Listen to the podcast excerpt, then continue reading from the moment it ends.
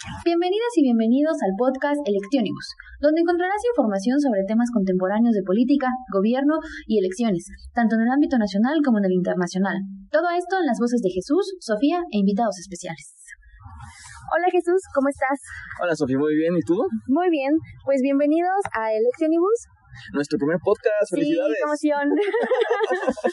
qué emoción. Y bueno, hoy empezaremos con un tema internacional. Así que dinos, ¿qué traes hoy para nosotros, Jesús? Bueno, eh, tenemos por supuesto las elecciones primarias de los demócratas en Estados Unidos. Eh, entonces, es un tema que, que ha sido eh, bien discutido durante estos últimos días, pero aquí vamos a darle otra perspectiva y vamos a resolver dudas puntuales que nos han hecho llegar eh, algunos compañeros también durante estos días y, el público al que va dirigido sobre todo, ¿no? Entonces, pues tenemos el número uno. Ok, ¿cómo empezamos? ¿Cómo funciona el todo este tema del supermartes. Bueno, para eso tengo que, tengo que decirte cómo es la primaria demócrata, que la primaria es como una elección interna aquí, eh, como las que algunos partidos tienen. Eh, pero eh, lo hacen de manera muy secuencial a lo largo de varios meses para poder determinar quién va a ser su candidato a la presidencia. Entonces, hasta 2016, cuando Hillary compitió contra Sanders otra vez, en, en aquella ocasión, pues quien ganaba un estado, recordemos que hay 50 estados en Estados Unidos más eh, Washington DC, que se toma como una entidad aparte. Tienes América, eh, Samoa Americana, tienes las Islas Vírgenes y tienes eh, Guam, tienes Puerto Rico, que con los demócratas también votan. Entonces, todas estas entidades, cada una tiene su, bueno, un sistema, tenía un sistema en el que quien ganara en la elección, sin importar que fueran cinco candidatos, quien ganara la mayoría de los votos, una mayoría relativa, ganaba todos los delegados que ese estado tiene para dar. ¿Por qué? Cada estado tiene cierto número de delegados y se reúnen esos delegados en la convención demócrata que esta vez es en junio. Y los delegados que tú ganas en un estado ya son tuyos. Prometieron votar por ti. Entonces no pueden votar por nadie más. Por lo tanto, si tú ganas, esos delegados son tuyos. Es como ir contando canicas en un juego. Y, bueno, en este caso ganabas todas las canicas de un estado. Por lo tanto, quien ganaba California por uno o dos puntos porcentuales, aunque no tuviera el 51% de los votos, pues ganaba este, esos cuatrocientos y tantos legados. Ahora ya no es así. Bernie Sanders justamente fue quien dijo, bueno, es injusto, mejor hagámoslo de manera proporcional. Entonces asignemos proporcionalmente, eh, depende del porcentaje de votación, esa cantidad de delegados correspondiente. Para esto tiene que haber, el, el, candidato o candidata tiene que tener un 15% de votos al menos para poder aspirar a, entrarle a, digamos, a la repartición de las canicas. Si no lo tiene, pues no, no, o sea, no, no puede y ni siquiera tiene un solo delegado. Eh, parece que este sistema le ha dado, es como un balazo en el pie para, para Bernie, porque ha ganado muchos estados, eh, aunque los han dado con menos del 50%, por supuesto, ha ganado con 20, 30%, pero los ha ganado. Ahora, esto era porque hasta hace una semana el voto estaba súper eh, eh, fragmentado y entonces él era el que más tenía, pero no tenía la mayoría. Si hubiera sido como en 2016, él ya tendría una ventaja de delegados increíble. Ahora, eso no pasó y si quieren saber cómo funciona esta repartición, Vox, que es un, es un, es un podcast en YouTube, lo explica bella, o sea, muy, muy, muy bellamente.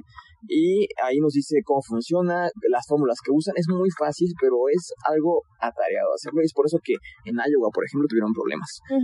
La convención, como te dije, es en junio y ahí se reúnen para elegir.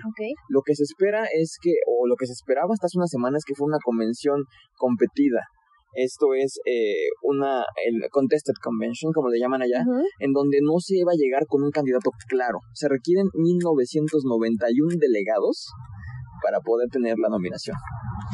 Y hasta ahora, como ha habido todavía hasta ayer, anteayer, que vimos a Warren eh, declinar ya la, la competencia, mm, pues no sabíamos quién iba bien. o sea, había cinco, cinco nominados que tienen delegados, y entonces eso hace más difícil que alguien llegue a 50% más uno que se requiere. Vamos a ver qué pasa, pero seguramente va a ser muy interesante estarlo viendo día con día. Todavía el próximo martes va a ser un supermartes chiquito. Ah, por cierto, ¿tú sabes por qué se llama supermartes? Que era la pregunta justamente. Pues ahí está, el supermartes es porque se hace una analogía con el fútbol americano. Entonces, donde el supermartes en el fútbol americano es donde hay un montón de juegos al mismo tiempo, bueno, pues igual aquí hay muchas elecciones al mismo tiempo. Este supermartes fue grande de, la, de toda la campaña, 14 estados de manera simultánea tuvieron elecciones. Entonces es por eso que a partir de ese día ya se determina quién va en la delantera y, fue muy revelador. Ok, me parece perfecto. Eh, gracias por esta eh, información sobre Vox, que es donde podemos eh, ver más a fondo este tema. Les vamos a poner el link para que puedan consultarlo. Eh, pero está en inglés, ¿no? Vox es una página completamente en inglés. Sí, pero hay medios que también vamos a colgar en nuestras, en nuestras redes o en nuestro blog en español. Washington Post, por ejemplo, tiene una versión en español muy, muy buena, donde se explica muchas cosas y también nosotros vamos a empezar a subir contenido propio. Entonces, vamos a tener algo ahí que explica explique brevemente y que sirba, ¿no? Ya sea para los estudiantes de ciencia política, de, política comparada, de RI, a la gente que vive en la frontera y que le interesa, a los migrantes que están en, estados clave, para que sepan este, aquellos que puedan votar. Exacto. Porque su voto sí cuenta. Entonces, ahí, ahí estaremos, por supuesto. Perfecto. Muy bien. Y pues, ¿qué te parece si pasamos al segundo punto de, de, de todo este tema, que es Biden? Biden, sí, eh, ese es un tema, ¿eh? Porque, porque a Biden ahora ya lo han apodado algunos el comeback kid. eh, esto es un eufemismo en inglés para literalmente el chico que viene de atrás. Y esto es haciendo una, una analogía con lo que a Clinton se le decía en el 92, cuando Clinton empezó en la, en la campaña por la presidencia en el 92 contra eh, George Bush padre, él era no el favorito, eh, era un caballo negro y incluso dentro del Partido Demócrata, pero después de, de, un tiempo empezó a ganar atracción y de estar bajo en las encuestas y en la aprobación de los electores subió y remontó y ganó. Recordemos que fue eh, una victoria arrolladora contra entonces el entonces presidente Bush que, que fue algo muy muy muy discutido Ahora Biden parece que tomó algo de eso, porque antes del supermartes incluso la campaña se daba por muerta. Okay. Y lo gran, lo fabuloso, paradójico si lo quieres ver desde cierto punto de vista, es que Biden ganó en estados donde ni siquiera fue a hacer campaña. Tenemos ahí Minnesota con eh, y ahí ganó gracias a que la senadora Amy eh, Klobuchar de, de ese estado declinó a favor de él eh, un día antes. Eh, de estados como en Maine, donde no se esperaba que ganara, ganó por muy poquito, pero Maine es un estado del noreste, de, pegado a Canadá, y junto al estado de Sanders, que es Vermont. Entonces se pensaba que él tenía que ganar porque era su zona, la gente lo conocía un poco más, pero no, ganó por muy poco Biden. Massachusetts, que fue un estado tan nunca lo pisó, no hizo gran campaña. Y lo ganó. Y lo ganó ganó Oklahoma donde ni siquiera tenía operación. No había gente en tierra que estuviera pidiendo voto por él.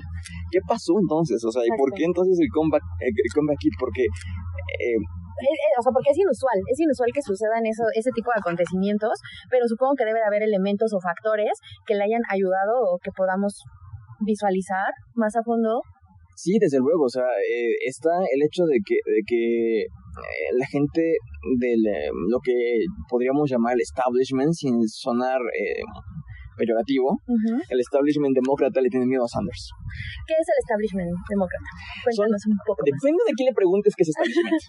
Pero bueno, en general son las personas que tienen un cargo político, que están dentro de la jerarquía, en la dirección del partido, que son los líderes tradicionales del partido, que se inclinan más por una corriente centrista ideológicamente hablando, que piensan más estratégicamente, más pragmáticos, eh, y a los que Sanders les causa terror porque independientemente de que él pueda ganar la presidencia o no, hay muchos distritos electorales eh, en todos Estados Unidos eh, donde se eligen diputados, representantes, y estados con senadores en, carreras competidas el próximo, este año, el próximo noviembre. Entonces, el hecho de que Sanders vaya hasta arriba, en, en eh, digamos, en el ticket demócrata, hace que los de abajo, los senadores, congresistas, gobernadores, hay un montón de cargos, pierdan tracción porque no es lo mismo un electorado nacional que apoya a Sanders eh, que un electorado local que a lo mejor necesita que su representante no sea tan radical como Sanders lo es. ¿Por qué? Porque Sanders pide pensiones universales, eh, salud universal, eh, pagar el, ah, las, em, em, las deudas escolares universitarias de los, de los eh, estudiantes allá, un montón de cosas que, que desde el punto de vista a lo mejor europeo son casi normales y no son tan socialistas. Pero si lo ves desde el punto de vista estadounidense es muy polémico, porque, porque implica meter al Estado mucho en la vida de las personas y esto pues no está bien visto. Entonces perderían el Congreso si, Biden, si Sanders está eh, como candidato presidencial. Y esto es lo que los empujó a aliarse y a, y a coaligarse alrededor de Biden.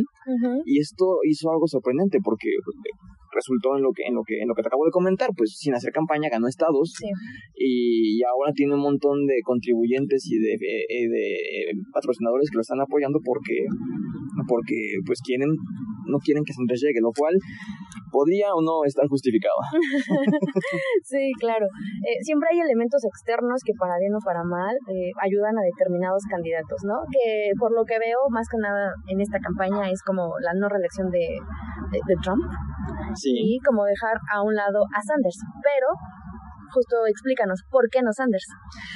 A ver, yo, es posible que aquí sea polémico, pero hay que tomar una postura y, siendo, pero argumentando por qué sí y por qué no, ¿no? No es solamente una cuestión de, de, yo siento que no me gusta eso, pero es, yo creo que, y creo que no nos conviene Sanders porque de entrada ha sido un candidato que ha, que, que, que ha desestimado e incluso este, negado las bondades del libre comercio. Ajá, eh, que está en contra de los tratados comerciales, que nunca apoyó el Telecán en ese momento y ahora eh, el Temec. Eh, y la ideología aparte, no, no, estoy diciendo que sea izquierda o derecha, estoy diciendo lo que le conviene a México es una relación comercial sana, fructífera, ordenada, legal, con Estados Unidos, que es la primera economía mundial, es nuestro vecino. eh, no podemos de repente zafarnos de, del continente e irnos a otro lado. Aquí estamos, entonces hay que aceptar eso. Y la realidad es que no nos conviene a alguien como Trump que utilice el comercio como arma y como ficha de cambio en negociaciones. No creo que Sanders lo vaya a hacer o lo, lo haría, pero sí creo que va a negar eh, el avance de, de estos instrumentos. Y eso a México no le conviene. Entonces, eh, eso ha sido muy claro él. Lo sorprendente es que aún así los hispanos lo apoyan. Es el grupo que más apoya a Sanders. En Texas lo apoyó, este, pero no salieron. Ahí voy a explicar por qué. En California lo apoyó y por eso ganó.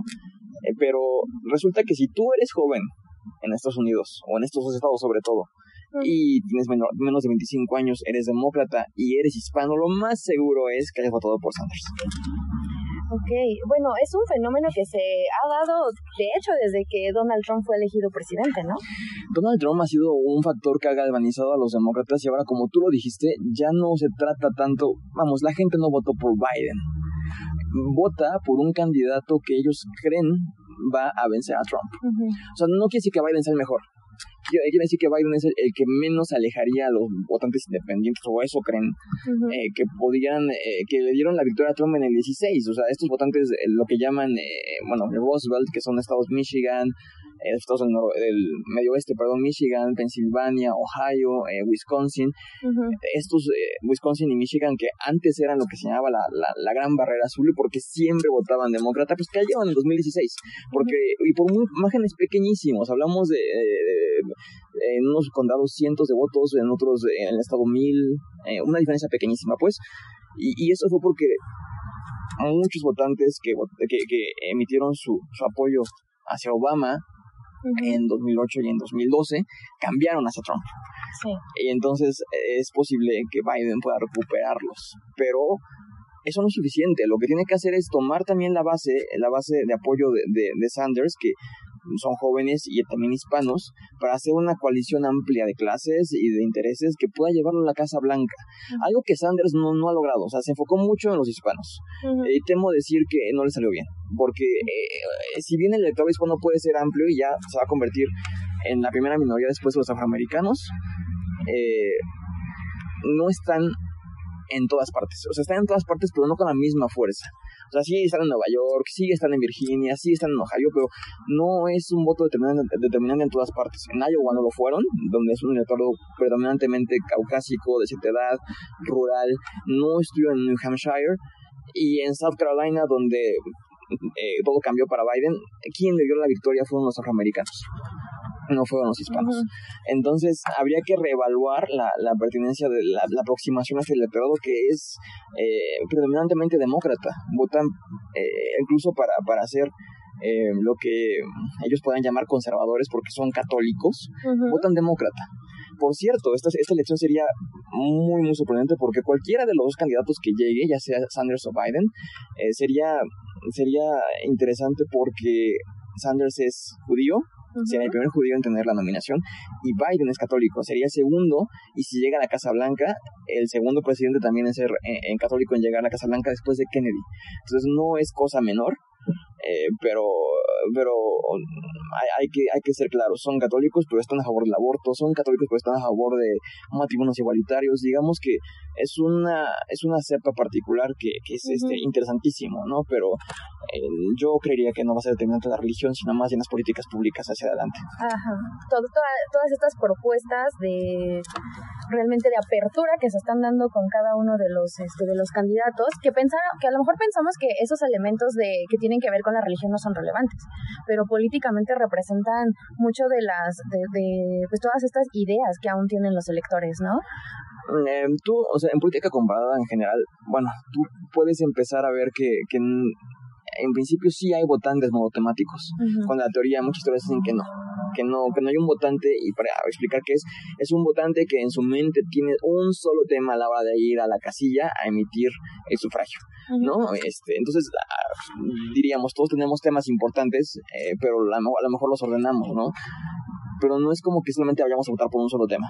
Y, y, resulta que esto sí pasa, sí pasa, porque sobre todo en el sur de Estados Unidos y con los eh, grupos evangélicos que son muy organizados allá, pues hay un tema que los mueve muchísimo, este, el tema del aborto, eh, más que cualquier otro, diría yo. Y esto es lo que al final los moviliza, a diferencia de, por ejemplo, los jóvenes que no salieron a apoyar a Sanders. A pesar de lo que se, se, se, se, diga y lo que se esperaba al inicio, no salieron a apoyar a Sanders en los números que necesitaba. Y en parte por eso Sanders no ganó Texas, que fue una tremenda derrota para él porque él ya pensaba que Texas era suya y no, la ganó Joe Biden gracias al voto de estos eh, personas, este, familias, amas de casa, suburbanas, en Houston sobre todo, en la zona de Houston, este mm, que pues quieren ver a un, a un, a un moderado llegar a la Casa Blanca y que además apoyaron al partido en las elecciones primarias eh, intermedias de 2016 de 2018 perdón y que se verían mal tratando de, de, ellos creen he leído entrevistas donde dicen es que no puedes no puedo explicarle a mis vecinos por qué soy por qué apoyo a los demócratas habiendo sido republicano antes si ponen a Sanders como, como nominado. Entonces sería más difícil y ahí está el peligro, porque ellos creen que perderían el Congreso, donde pues hay reelección, tú lo sabes, entonces es difícil. Que es otro tema, ¿no? Justo esto del Congreso, no solamente eh, es necesario ganar la Casa Blanca, sino que también se requiere de un apoyo muy fuerte e importante del Congreso, ¿no? De ahí pues esta parte como trascendental de lo que mencionas, que se va a reelegir una parte y se va a elegir Sí, si el candidato a nivel nacional es mucho más, eh, digamos, empático con no solamente los demócratas, sino con los independientes e incluso con los republicanos moderados, que no hay muchos, ya.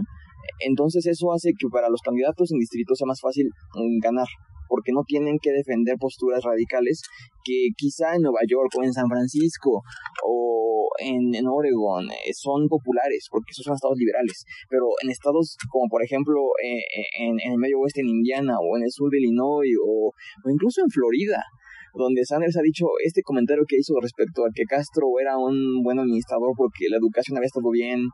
Este, esto le va a costar increíble en Florida. Eh, por eh, la, la, la, la, diáspora cubana en ese estado. Entonces, todos estos tipos de comentarios hacen que una elección nacional se vuelva local. Entonces, eso, eso no perjudica, no ayuda a, a, los congresistas, a los candidatos demócratas que quieran ganar el Congreso, que además es necesario, como tú lo decías, para poder pasar iniciativas como eh, esta, eh, eh, esto de los Dreamers, que es importante para nuestra comunidad hispana ya, y yo diría que es un tema a resaltar no se va a poder hacer nada respecto a una reforma migratoria de amplio calado sin el Congreso. Eh, entonces creo que pensar estratégicamente implicaría que Sanders no es necesariamente el mejor candidato. Definitivamente. Pues Jesús, muchas gracias por ilustrarnos con todo este tema. Eh, salen muchas cosas interesantes, lamentablemente pues el tiempo eh, ya lo tenemos encima, pero eh, si nuestra audiencia llegara a tener alguna duda, algún comentario al respecto, eh, sin duda pueden escribirnos ahí directamente en el blog. Sus dudas, sus comentarios y con gusto se las atenderemos. No sé si tú gustas dar como una conclusión, algún cierre, alguna este ejemplo o algo que la gente diga, por esto debo de seguir el supermartes porque todo lo que pasa allá a México le conviene, eh, nos, nos afecta de manera indirecta. Eh, creo que además una, una elección primaria es un ejercicio democrático bastante interesante que, que habría que emular en ciertos casos y con las debidas precauciones porque sí hay, hay particularidades, pero sobre todo porque mm, Estados Unidos es el país en donde más mexicanos hay, fuera de México. Ajá. Y para Estados Unidos somos igualmente importantes. De hecho, no sé si sabía, somos el único país en cuya embajada están representadas todas las agencias de gobierno estadounidense. Eh, nosotros e Irak, o sea, la relación es mutuamente eh, importante. Pero obviamente somos más pequeños y nos tiene que importar más lo que pase allá. Entonces yo los invito a que sigan esto. Vamos a tener más cosas en elecciones en todo el mundo. Tenemos por supuesto lo de Chile que viene en marzo con la constitución, el referendo. Tenemos nuestras propias elecciones eh, locales eh, y, ahí tú dirigirás la batuta. Eh. Sí, sí, sí. Entonces estaremos aquí, colgaremos material donde sea necesario, explicaremos, recibimos preguntas también em, y sí, estaremos de manera periódica hablando sobre sobre todo lo que tenga que ver con elecciones y hasta la convención y hasta noviembre y esperando ver quién es el que gana, por supuesto. Perfecto.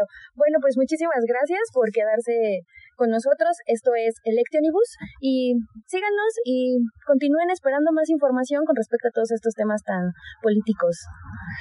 Pues muchas gracias, cuídense y estamos en estamos en línea. Bye.